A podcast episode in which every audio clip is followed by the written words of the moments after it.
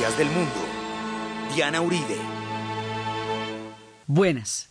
Les invitamos a los oyentes de Caracol que quieran ponerse en contacto con los programas, llamar al 268-6797, 268-6797 o escribir al email director arroba casa de la historia punto com o info arroba casa de la historia punto org, la página web, o las redes sociales. Hoy vamos a hacer un homenaje al hombre más grande de nuestro tiempo de vida, aquel cuyo espíritu tuvimos la fortuna de tener en nuestro tiempo de vida, Nelson Mandela, ahora que está en el otro plano de los inmortales. A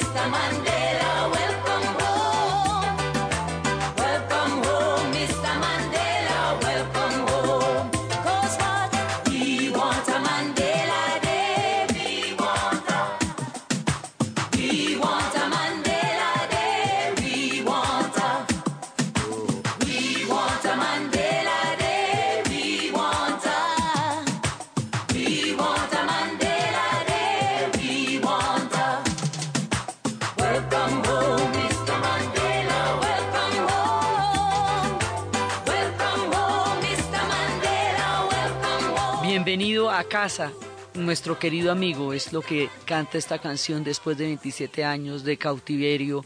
Después de 27 años viene a casa nuestro amigo, el que nos habló de la libertad, otra vez libre en las calles, nuestro amigo. Bienvenido a casa, pero para que Mandela saliera de la cárcel, muchas circunstancias tuvieron que confluir en el tiempo. Una de ellas, el clamor del mundo entero los músicos de toda la tierra pedían y pidieron durante décadas la libertad de Nelson Mandela como una condición para la dignidad planetaria. En esas épocas, el grupo Black Uhuru le decía a Bota que liberara a Nelson Mandela. Bota, el presidente de Sudáfrica, que lo metió las 27 años a prisión, le decía, Bota, libera a Nelson Mandela y al pueblo africano y a nuestros hermanos. Es el momento en que te vayas, en que te tienes que ir y dejar de chuparle la sangre al pueblo africano. Libera a Nelson Mandela y a todos nuestros hermanos. Este era el clamor que el mundo entero decía ya en voz muy alta pidiendo la liberación de Mandela.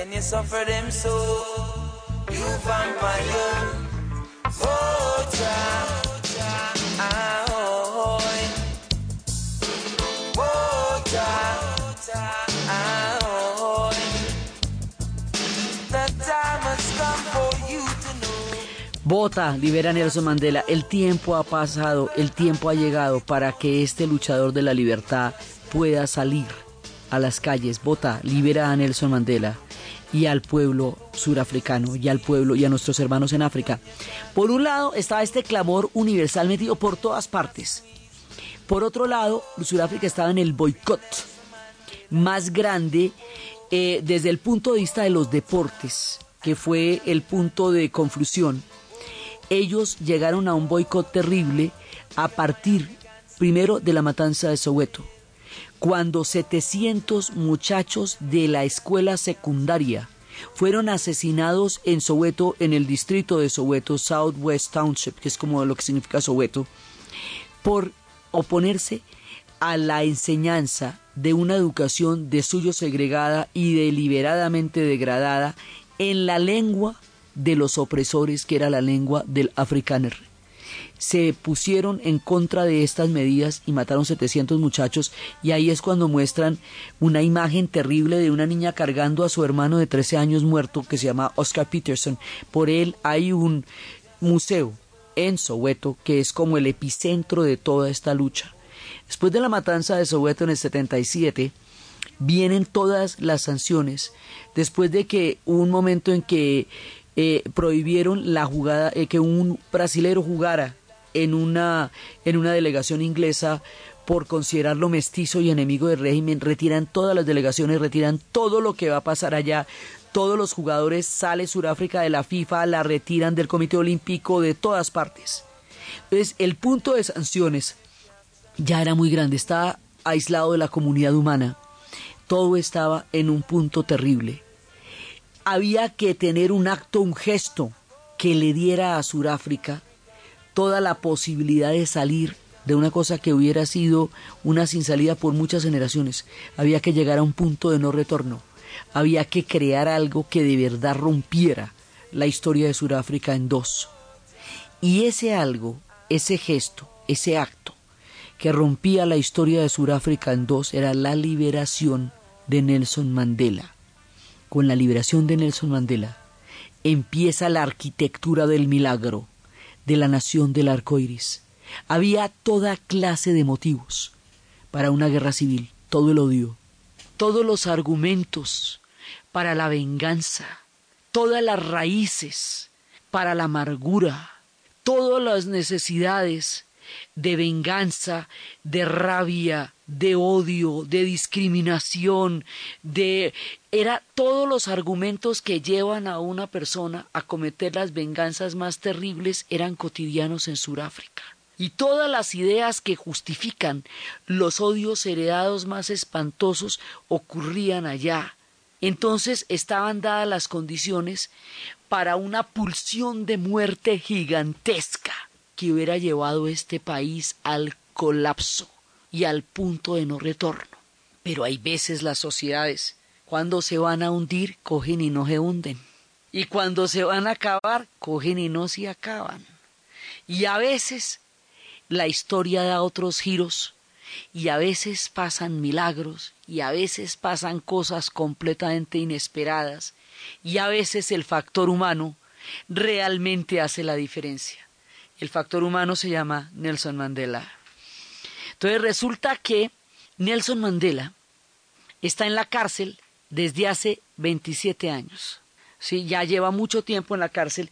Él fue arrestado en el juicio de Ribonia, el famoso juicio de Ribonia, que era donde, donde se había establecido claramente una, una persecución a todos los eh, dirigentes del Congreso Nacional Africano y es en ese, en ese juicio de Ribonia cuando él hace la famosa cita que siempre se asocia con Madiba. Madiba es como le dicen por su nombre de clan y es como lo que va a quedar como en el imaginario de la gente. Durante mi vida me he dedicado a mí mismo a luchar por el pueblo africano. He peleado contra la dominación de los blancos, he peleado contra la dominación de los negros, he, acariciado el ideal de una democracia, de una sociedad libre y democrática donde todas las personas puedan vivir juntas en armonía, con una igualdad de oportunidades.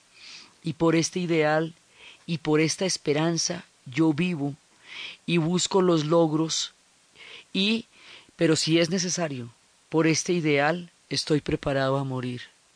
Eso lo dijo en el juicio de Bibonia, cuando lo habían metido a la cárcel y se esperaba casi con toda certeza una sentencia de muerte. Y esto hubiera sido completamente eh, una situación de no reverso. Pero entonces, ¿qué pasa? En ese momento dicen que hubo una presión muy fuerte de los de Estados Unidos y, de Gran Bretaña para que no lo ejecutaran y que por otra parte alguien en el régimen se le ocurrió la idea de que de pronto este hombre pudiera en un momento dado ser una carta de negociación. Entonces lo condenaron fue a cadena perpetua, pero no lo condenaron a la muerte y en esa época condenaban a la muerte a todo el mundo. Las ejecuciones eran cosa de todos los días cuando había juicios, pues, en el caso de que hubiera juicios. Entonces es cuando empieza todo el tema de él en la cárcel que estábamos viendo la vez pasada y cuando empieza el punto en que ya lo van a olvidar porque la idea era mantenerlos incomunicados, era tenían derecho a una visita de un familiar durante media hora cada seis meses y a una carta de 500 palabras cada seis meses. La idea era que ellos, el mundo los olvidara, pero el mundo no los olvidó cómo eh, empezaron los conciertos, las presiones, cómo todo el trabajo de los activistas del Congreso Nacional Africano para hacer visible la injusticia fue comprendido por el mundo, cómo se han hecho los conciertos de rock y todo. Y dentro de Sudáfrica, Winnie Mandela va a liderar la resistencia durante muchos de los años que estuvo en la cárcel Nelson Mandela. Ella fue la líder, ella mantuvo vivo su espíritu, mantuvo vivo su nombre y es un personaje tan polémico como importante en la historia de Sudáfrica. Digamos, ella, ella está sometida a muchos juicios de la historia, pero su papel en la resistencia y en la memoria es muy importante. Entonces, las cosas estaban de esa manera quietas cuando de pronto ya se ve que la situación se va poniendo verdaderamente insostenible ya la presión internacional es muy grande, ya están en el momento en que empiezan las sanciones en serio. Entonces hay un desprestigio ante la comunidad internacional, por un lado. Por el otro lado, cae el muro de Berlín. Cuando cae el muro de Berlín, cuando se acaba la Guerra Fría, la carta anticomunista que esgrimía Sudáfrica como una forma de garantizar eh, menos severidad de parte de Occidente, porque en todo caso era un socio incondicional en la Guerra Fría, deja de ser importante, porque ya no existe la dicotomía entre el comunismo y el capitalismo, ya no hay ninguna, eh, ninguna figura con la cual Sudáfrica pueda eh, tener algún tipo de, de intercambio con, con las potencias de Occidente, porque ya no existe la Guerra Fría. Eso es un factor importantísimo porque hemos visto que esto se monta en el 48 y la dejaron montar, primero porque estaban ocupados y segundo porque con esa mano de oro y de diamante y con ese anticomunismo en un momento dado se le toleraron muchas cosas que no eran tolerables desde ningún punto de vista. Pues ahora que se ha caído la Guerra Fría, ya que no existe la Unión Soviética, ya hay menos razones para tolerar este régimen. Entonces hay una presión internacional realmente grande. Hay un nivel de sanciones importante. Los ecos del mundo están puestos sobre Sudáfrica. La figura de Mandela se ha vuelto una figura de talla planetaria y todo el mundo está pidiendo su liberación. Entonces ya empiezan a darse las líneas de cambio poco a poco. Por un lado, lo que está pasando a nivel internacional. Por otro lado, la repercusión que eso tiene sobre el régimen. Y por otro lado, la figura de Mandela también y de Desmond Tutu. Desmond Tutu es un hombre grande, gigantesco, enorme, porque en su alma está el secreto de una espiritualidad que cuando la entendamos, esto va a ser bastante mejor. Entonces, resulta que hay un momento en que a Mandela lo tienen que operar, tiene un problema de próstata y lo operan. Van a convencer a Bota, el viejo cocodrilo, como le decían, que lo vaya a ver al hospital. Cuentan que en el avión se encontró Winnie con uno de los ministros del gabinete y se le sentó al lado y empezó a conversarle que se hablaban con Mandela, ella que era una mujer muy audaz también, es una mujer muy audaz. El asunto es que Bota va donde Mandela en la clínica y le dice que, que está dispuesto a hablar con él si él renuncia a la lucha del apartheid. Entonces Mandela, ante el ofrecimiento de Bota, manda a su hija a, que, a decirle que la libertad personal de Mandela no significa nada sin la libertad de su pueblo, que no se trata de él, que él no puede ser libre mientras Sudáfrica no lo sea, que su libertad no es una oferta, que la oferta es la libertad de todas las, comunidades negras y de toda la gente en Sudáfrica. Pero ahí hay un primer paso. Al poco tiempo, al viejo cocodrilo le va a dar una embolia, un ataque, y va a morir, y lo va a reemplazar de Klerk. Y cuando lo reemplaza Frederick de Klerk, ese está dispuesto a tumbar el apartheid. Y por el otro lado, Nelson Mandela hace rato que está pensando en una alternativa diferente para Sudáfrica. Nelson Mandela tenía todo el orgullo tribal, el hombre es viene de la tribu Sosa, de la viene de los antiguos ancestros de un linaje maravilloso, viene de un orgullo histórico, su pueblo peleó contra los holandeses, peleó contra los ingleses, peleó contra los zulus, peleó contra los boers, o sea, los Sosa tienen una historia de lucha por la liberación muy grande, él reconoció las tradiciones de su pueblo, fue beneficiado por, por el jefe del clan, cuando su padre murió siendo pequeño, estuvo en, las, en, la, en los ritos de circuncisión cuando los hombres a los 16 años eh, van a convertirse de muchachos a hombres. Eso es muy importante y él dice que es tan importante que a veces en la cárcel lo hacen unos eh, se, lo hacen los unos a los otros porque es el rito de iniciación en el mundo de la adultez de los hombres.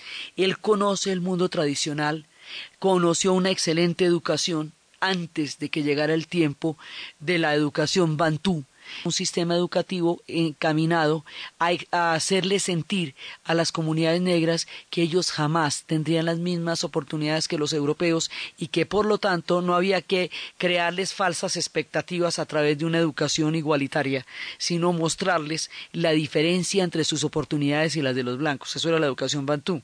Entonces, toda la gente que se alcanza a educar antes, que es Mandela, que es Winnie, Steve Biko, Christian Honey, todo el mundo, tienen unos niveles de educación muy buenos porque tienen acceso a cosas que en el tiempo de la educación bantú ya no tendrían.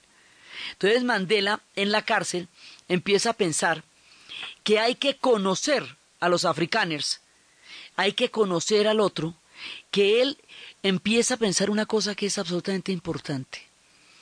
Si yo logro que en estas condiciones tan degradadas, que en una prisión como Robben Island, donde el objetivo era quebrarle el alma a los prisioneros, donde no se podían llevar niños para que no hubiera la ilusión de esperanza ni de futuro. Es una cosa de un nivel de espiritualidad y de profundidad que por eso es un cambio tan poderoso y por eso fue que movió y mueve emociones milagrosas, porque proviene de lo más profundo del espíritu. Entonces el hombre la juega eso. Entonces un día de Clerk anuncia, así nomás, que va a tumbar el apartheid y que va a salir Mandela de la cárcel. Y esto es una noticia que conmueve al mundo. Y esto es una noticia que conmueve a Sudáfrica.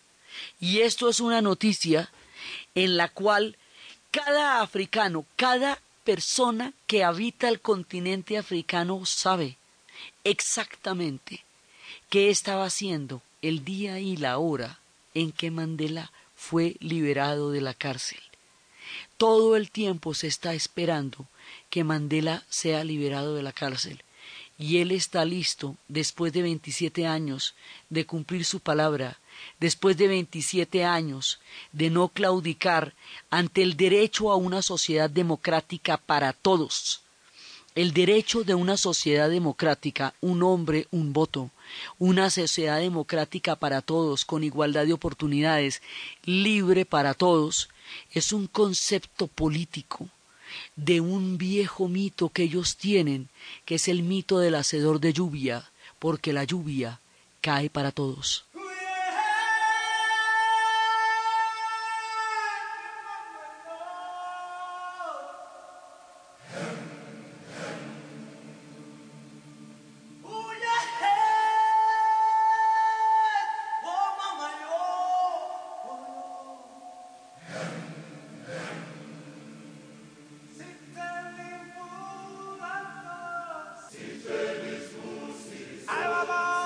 Vamos a la pausa comercial.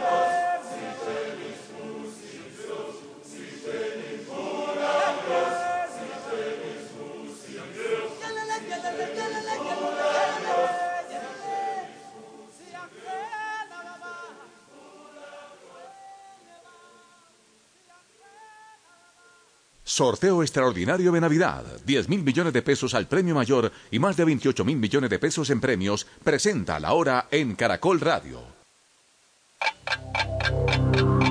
Caracol Radio. Son las 10 de la mañana y 32 minutos. El 24 de diciembre, el mejor regalo es el sorteo extraordinario de Navidad. Premios por más de 28 mil millones de pesos. Y un gordo de 10 mil millones de pesos. Y también puedes ganar viajes a Brasil 2014. Cómpralo ya a tu lotero o en los cajeros del éxito Carulla y Surtimax. Por tan solo 20 mil pesitos. Con el respaldo de la Lotería de Cundinamarca y la Lotería de Bogotá. Para ganar hay que jugar. El que siempre se agota. Última hora Deportiva Caracol.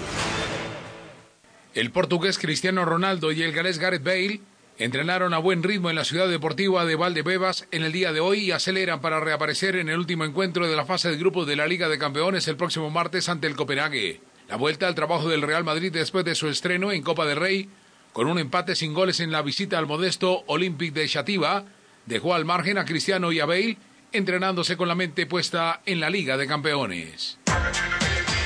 El mediocampista Juan Sebastián Villota al servicio del Deportivo Pasto está a la espera del llamado del equipo embajador de los Millonarios, quienes pretenden sus servicios para el año 2014. No, hay que esperar, todavía no, hay nada concreto, hay que, hay que ver qué pasa al final de año. La junta directiva del equipo pastuso ha tasado en mil millones de pesos el traspaso del mediocampista nariñense. Los pilotos Gaby Chávez, Juan Esteban García y Juan Camilo Acosta se quedaron con el título de las seis horas de Bogotá en la categoría FL3 que se corrieron en el Autódromo Internacional de Tocancipá. De otro lado, Diego Fernando Mejía, Santiago Mejía y Oscar Tunjo consiguieron la pole position y la victoria para la categoría Superturismos hasta 2.000 centímetros cúbicos. Más información en www.caracol.com.co y en Twitter, arroba Caracol Deportes.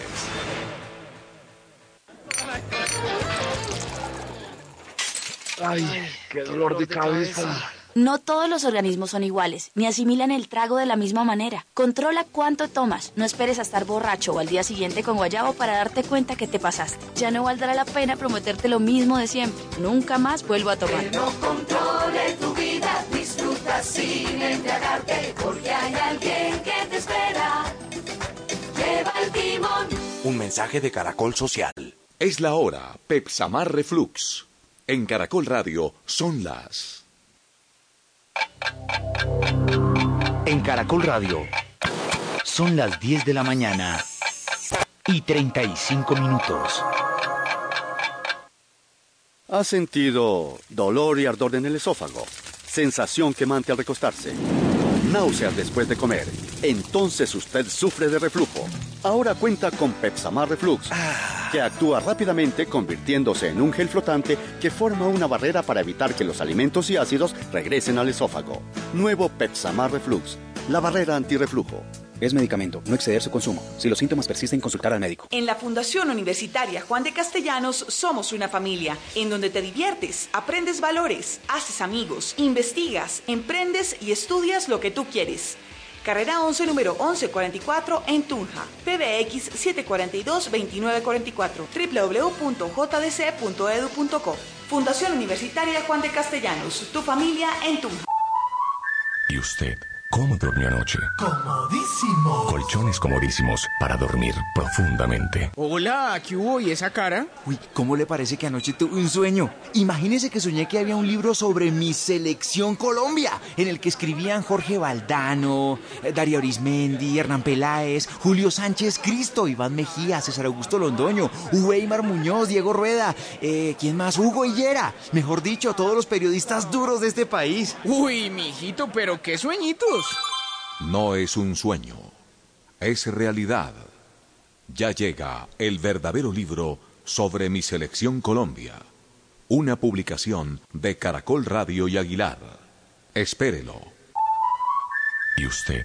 ¿Cómo durmió anoche? Comodísimo. Colchones comodísimos para dormir profundamente. Caja Sonora. Espacio radial de Confama para oírte mejor.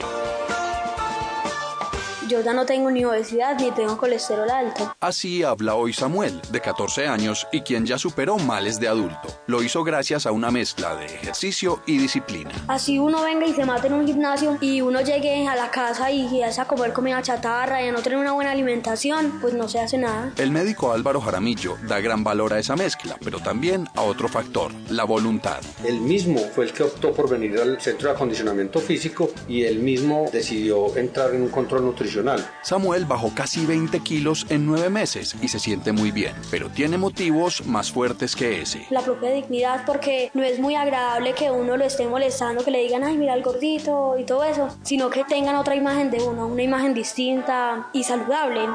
Te esperamos en una próxima emisión. Con fama, vigilado Superintendencia del Subsidio Familiar.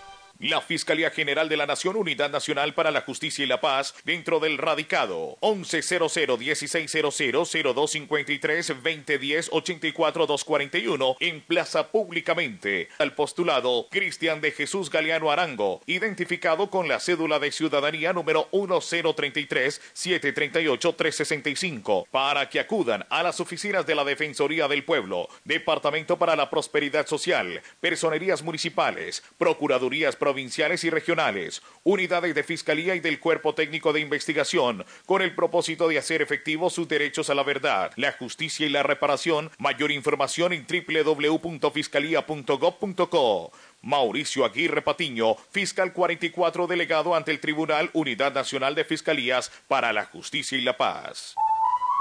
¿Y usted? ¿Cómo durmió anoche? Comodísimo. Colchones comodísimos para dormir profundamente.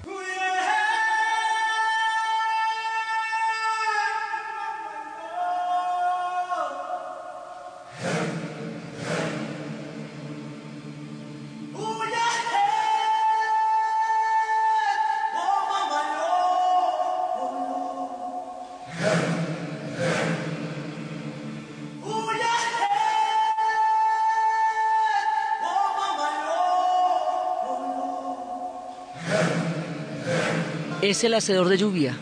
es que la lluvia caiga para todos, que las oportunidades sean para todos. Eso es lo que ha pensado, ese ha sido su credo. Y cuando se presenta el día en que él sale de la cárcel, cuando finalmente ocurre lo que ya nadie creería, ese 11 de febrero de 1990, Nelson Mandela sale de la cárcel. Cuando Nelson Mandela sale de la cárcel, ya en ese momento empieza a, hacer el desmonte del apartheid. Y él sale, reitera las palabras que había dicho en Rebonia, esas palabras del ideal de una África, de una Suráfrica democrática y libre para todos, y de su disponibilidad para vivir y morir por esa idea. I have fought against white domination, and I have fought against black domination. I have cherished the ideal of a democratic and free society. It is an ideal for which I hope to live for. But my Lord, if it needs be, it is an ideal for which I am prepared to die. Reitera las palabras que había dicho en Ribonia de una sociedad democrática y una idea por la cual está dispuesto a vivir y por la cual está dispuesto a morir. Pero hace una cosa más impresionante todavía. Le dice a los blancos que lo metieron en la cárcel 27 años, que le quitaron la posibilidad de una vida con Willy Mandela, que le quitaron todo, toda la dignidad a su pueblo, que torturaron, que asesinaron, que desaparecieron, que cometieron toda clase innombrable de atrocidades les dice, los perdono y los necesito para crear una nueva Sudáfrica. Ahí está la diferencia, porque él propone crear un nuevo país, que la caída del apartheid sirva es para crear una nueva sociedad, no para tomar venganza sobre todas las atrocidades de las cuales ellos han sido víctimas, no para ejercer sobre los, aquellos que los victimizaron la misma violencia de la cual fueron víctimas, no para brutalizarlos como ellos lo fueron, no para retaliarlos, sino para crear con ellos una nueva sociedad. Y ese es un cambio que crea un nuevo peldaño en la historia de la humanidad, porque eso nos crea un referente distinto. Normalmente, la idea de venganza es justificada, avalada, incluso promocionada en casi todas las instancias de la cultura contemporánea. Las películas de vengadores, las películas de vigilantes, las películas de todos aquellos que habiendo sido víctimas de brutalidad se dedican a cometerla contra otros que porque esos otros merecen ser brutalizados porque han hecho atrocidades, son pan de cada día. El cine americano está lleno de vengadores, desde Joey Foster hasta Charles Bronson. Eso todo el mundo va y le casca al de al lado y queda regio, porque fue hizo un venganzo, no, no, no, espantoso. Pues Mandela, ¿cómo le parece que dice que no? Que, que esa no es la vuelta, que así no va a ser, que él no va a vengar a su pueblo, que lo que va es a crear un nuevo pueblo. Y ahí decide no morirse deciden no inmolarse, deciden no quemarse en una guerra terrible en la cual no los hubiera podido rescatar nadie. Ya cuando habló la primera vez con Bota le dijo, mire, ustedes son en este momento cada vez son menos y nosotros cada vez somos más. Y en el futuro van a ser bastante menos y nosotros más. Es el momento de que pensemos en convivir juntos la minoría blanca es realmente una minoría, esos son poquitos y el resto son muchísimos, porque además la, la tenencia de hijos fue un arma demográfica era a tener niños y a tener niños y a tener niños para que los blancos cada vez fueran menos, que realmente fue lo que pasó. Entonces dice, no, esto lo vamos a hacer de otra manera, los perdono y los necesito. Toda la malla vial que habían construido los Boers, toda la super mega infraestructura que tiene Sudáfrica en términos de carreteras, en términos de vías, porque era una gran pujanza sobre el dinero de, la, de los diamantes y del oro, que hacía una sociedad opulenta y rica para poquiticos. pero había un nivel de, de generación de riqueza altísimo. Entonces él dice, mire, toda esa malla vial, todo eso que ustedes han invertido en ciudades, todo eso lo necesitamos. O sea, la idea es que nosotros no vamos a destruir la obra que ustedes han hecho. No, la necesitamos para hacer un nuevo país. Todo eso hace falta. ¿Sí? Ustedes no tienen que irse. Ustedes no van a ser perseguidos. Y el ejemplo es Zimbabue. En Zimbabue la venganza se hizo de manera sistemática. En Zimbabue se dio el asesinato a los granjeros blancos. En Zimbabue se dio la expropiación. En Zimbabue se dio la persecución inversa, porque los de Zimbabue han sido víctimas de exactamente las mismas atrocidades y lo que deciden es perseguir a aquellos a los que, por los que fueron brutalizados. Zimbabue se hundió. Zimbabue en este momento está, es fallido. O sea, Zimbabue ahorita no tiene salida. ¿sí? Sudáfrica decide que no va a hacer eso.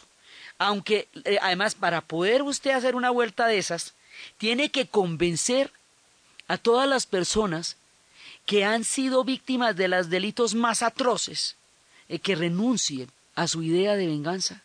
Teniendo todas las razones para, para hacerlo, usted tiene que convencerlos de que hay una cosa más allá de la venganza, de que el odio contamina más al que lo siente, que la venganza no tiene nunca satisfacción, que usted nunca amaneció lo suficientemente vengado. Y sí que amanecí vengada, oye, qué cosa. No, mientras usted se satisface vengándose, le va generando al otro razones para vengarse de usted. En, en, el proceso va hiriendo al otro tanto que el otro queda igual de bravo y se recontravenga. Y se vengan y se recontravengan y a ver, ¿y quién para eso? entonces la idea es, no nos metamos en ese juego y verá cómo no nos toca salirnos de ahí, va a ver. Y esa es la propuesta de Nelson Mandela. Y ese es el factor humano. Esa es la idea esencial. Ahora, llevar esto a la práctica va a ser una cosa bastante compleja, porque va a tocar cambiar el imaginario, el paradigma de una sociedad para llevar esto a cabo. Entonces, lo primero que hizo Mandela fue hacerlo él por su propio ejemplo, con los guardianes en Robben Island a través del respeto. Para esto vamos a necesitar el Ubuntu, vamos a necesitar dignificarnos y dignificar al otro para poder convivir con él y crear una sociedad. Y eso nos va a llevar a la idea más brillante y maravillosa de Desmond Tutu, que va a ser eventualmente la Comisión de Verdad y Reconciliación, que va a ser, digamos, la, el ejemplo histórico más poderoso. Pero entonces las cosas van para allá. Pero ¿cómo vamos a convencerlos? ¿Cómo vamos a contener esta cantidad de ira, esta cantidad de odio, esta cantidad de esta amargura para convertirla en esperanza? Es la alquimia de la esperanza lo que va a hacer Nelson Mandela. Va a convertir la amargura en esperanza, el odio en convivencia, la sed de venganza en perdón.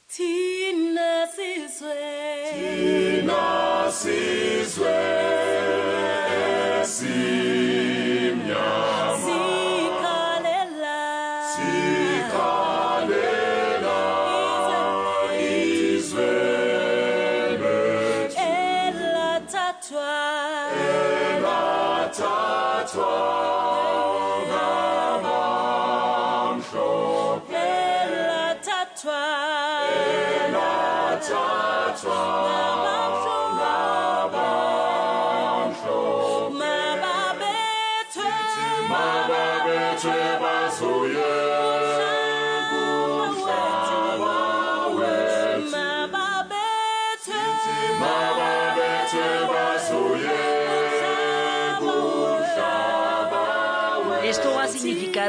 negociación de un tamaño, de un tamaño, y además es una negociación dura, porque Mandela no va a ceder en lo que él considera que no tenga que ceder, pero es una negociación que va hacia un propósito común.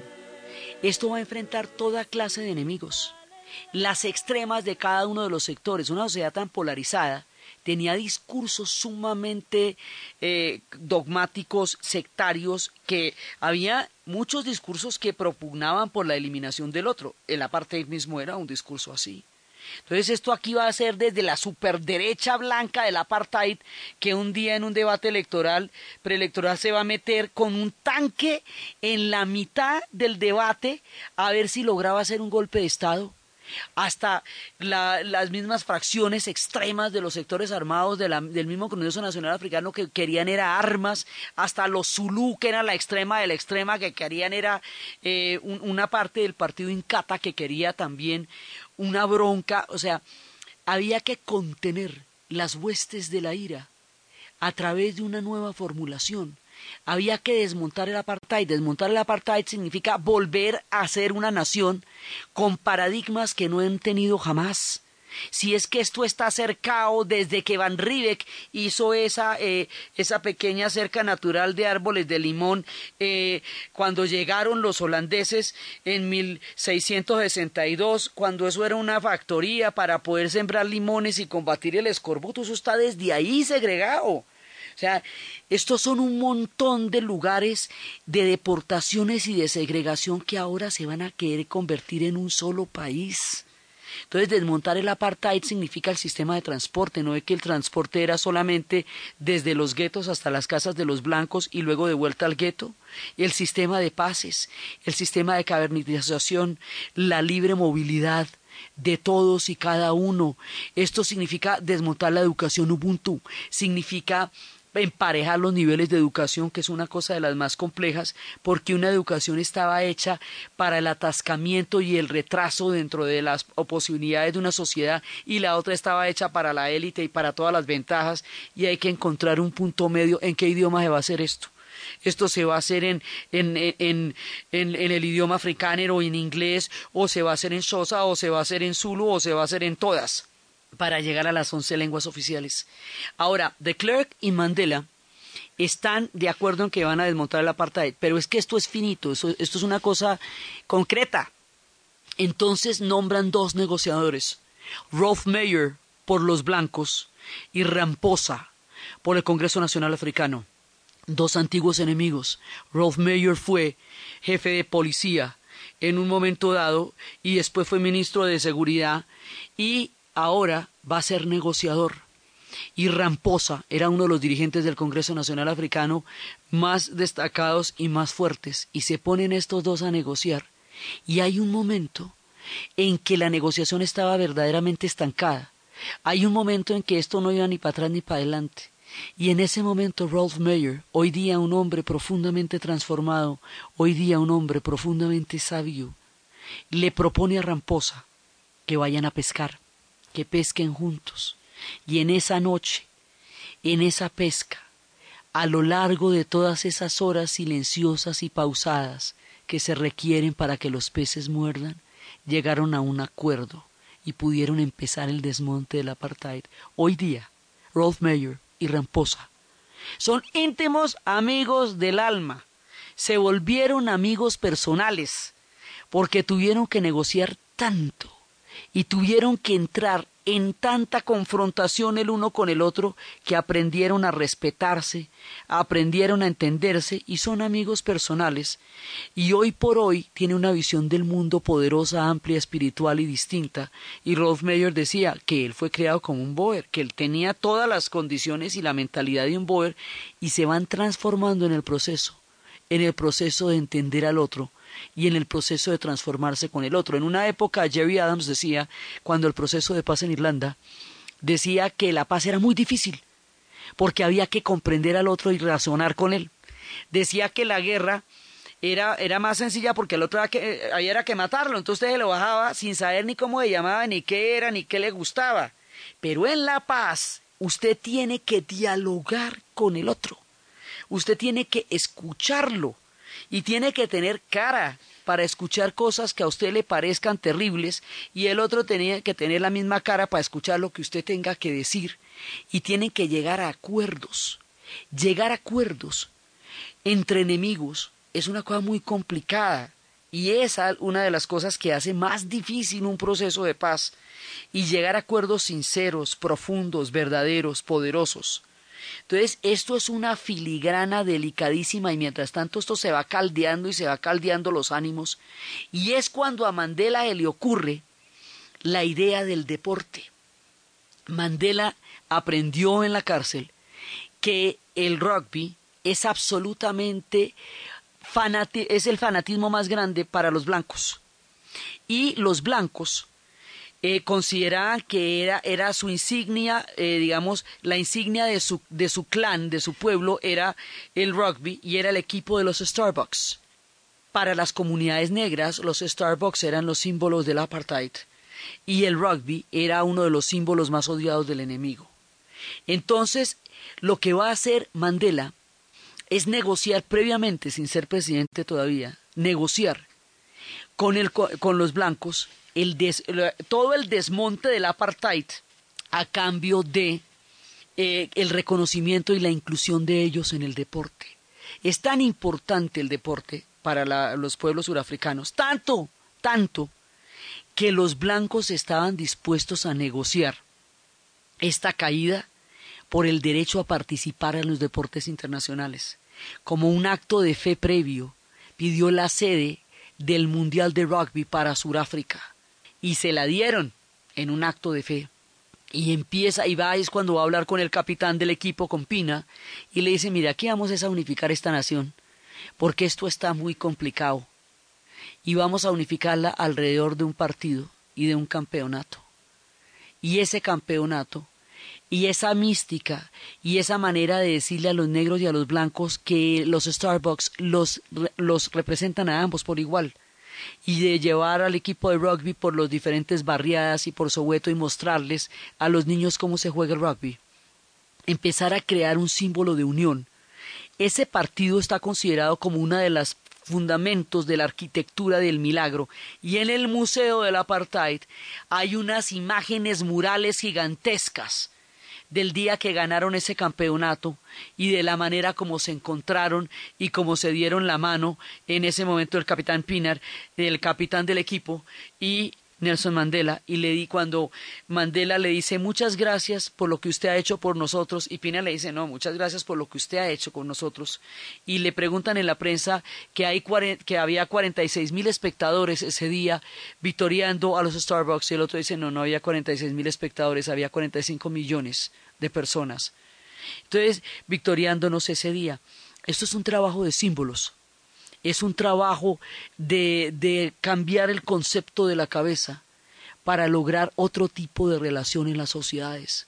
Entonces, esto nos va a llevar también, hay una parte que fue este partido, por eso es que el Mundial es tan importante para ellos, porque el deporte ha sido el símbolo desde de su mayor segregación como de su unificación.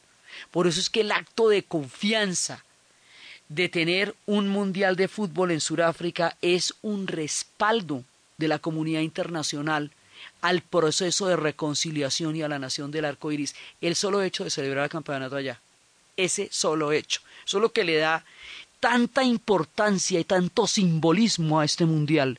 Por eso no, eh, no es como ningún otro. Es una cosa que pasa en una sociedad que está experimentando algo que muy pocas sociedades han logrado experimentar, resignificar el odio para poder crear un nuevo paradigma. Entonces, por un lado está eso, y eso es lo que va contando en el libro que se llama El Factor Humano, que es un libro absolutamente poderoso. En español se llama El Factor Humano, no como el de Graham Greene, sino es la historia de este partido y de esta unificación, y él la escribe con un periodista que es Thomas Carlin, y que va a ser llevado al cine en la película que se llama Invictus. O sea, es ese partido y es esa historia de buscar un símbolo que pueda, en el cual se reconozcan unos y otros y empiecen a cambiar la bandera y empiecen a cambiar los colores para y empiecen a cambiar el himno. Y el himno blanco, que era el himno Boer, ahora se va a transformar por un himno que es de respeto al África, que es el más sentido, que es el más amado y que está en el corazón de todos y que es el que se canta hoy día.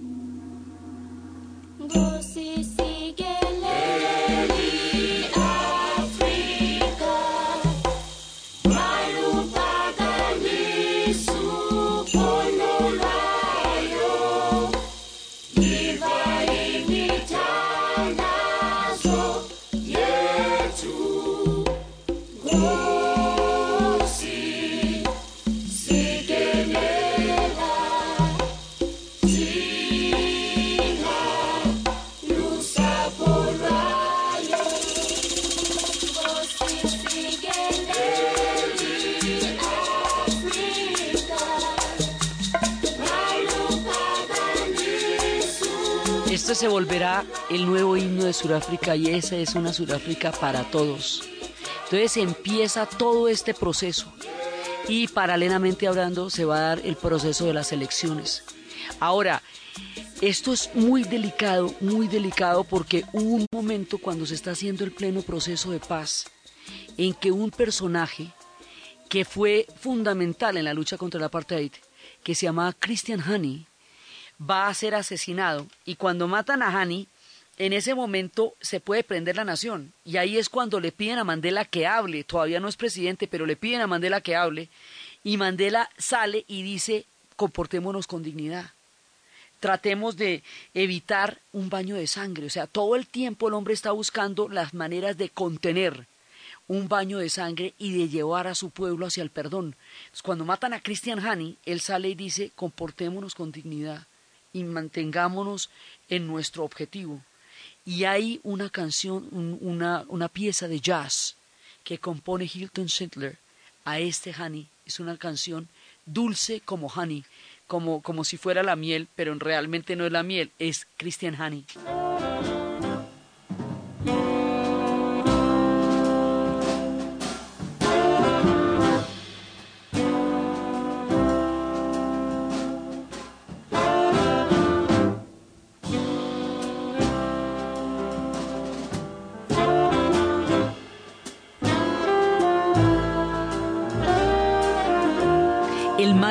Que Mandela va a hacer de la crisis del asesinato de Hani y lo que va a suceder para que las elecciones que cambien la historia de Sudáfrica tengan por fin lugar, es lo que vamos a ver en el siguiente, segundo y último especial de homenaje de la historia del mundo a Nelson Mandela, ahora que ya no nos acompaña físicamente.